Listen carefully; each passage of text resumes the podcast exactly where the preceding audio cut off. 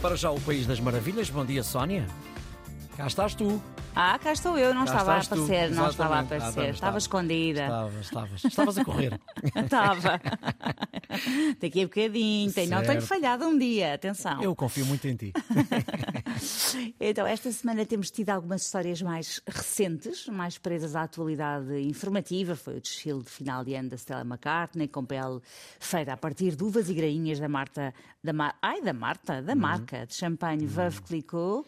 Ah, foi o náufrago que começou o ano a tentar manter-se vivo dentro de água durante 23 horas, sem colete, nem nada, a não ser a sua força de viver.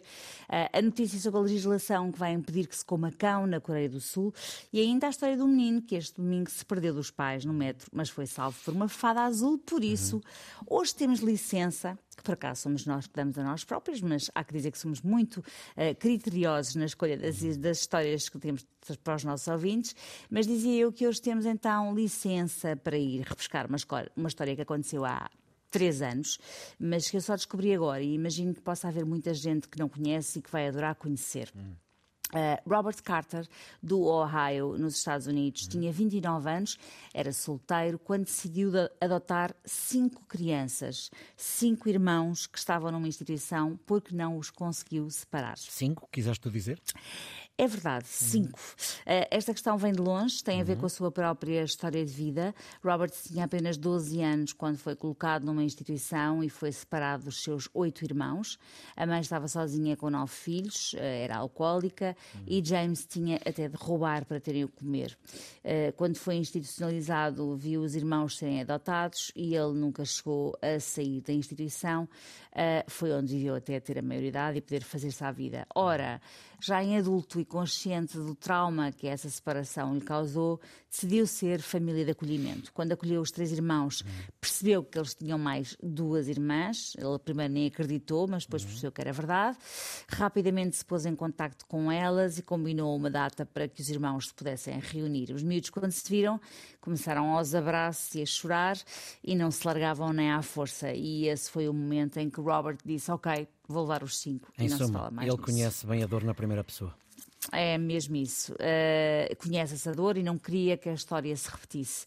Depois de ter trazido os cinco, Carter decidiu dar ma- dar mais um passo e adotou os cinco irmãos, garantindo-lhes que jamais haviam de ser separados uns dos outros. Em Portugal, a lei é diferente. Uma pessoa que seja família de acolhimento não pode adotar a criança uh, que acolhe temporariamente, mas nos Estados Unidos não é assim.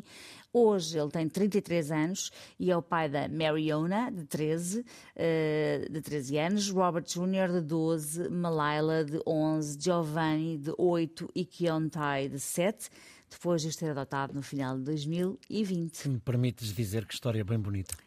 Eh, Eu não sei como é que tu ainda te espantas, Ricardo. São todas aqui. Eu sei que é difícil acostumarmos a boas histórias, não é? Histórias com um final feliz. Mas é linda, acredita. Faz, bem, faz bem à alma. Pois faz. Se faz. Se faz. se faz. Ah, continuando, Carter disse que algumas pessoas ficaram preocupadas por ele ser muito novo ou por acharem que ele ia acabar por perceber que ter cinco filhos assim de repente não é nada fácil, assim de repente, e mesmo que fosse devagar. Exato.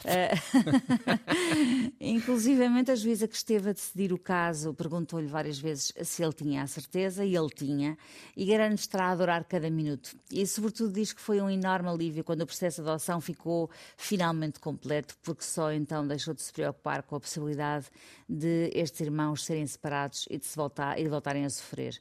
Ah, este paizão tem um cabeleireiro e, entretanto, reconciliou-se, imagina tu bem, com a mãe, que deixou de beber, e com o pai, de quem também não tinha as melhores memórias.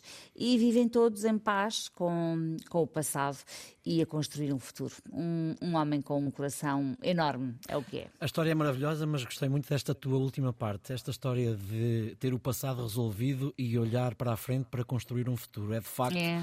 é de facto extraordinário. Tu és de facto das uma poetisa, é o que eu tenho para te dizer.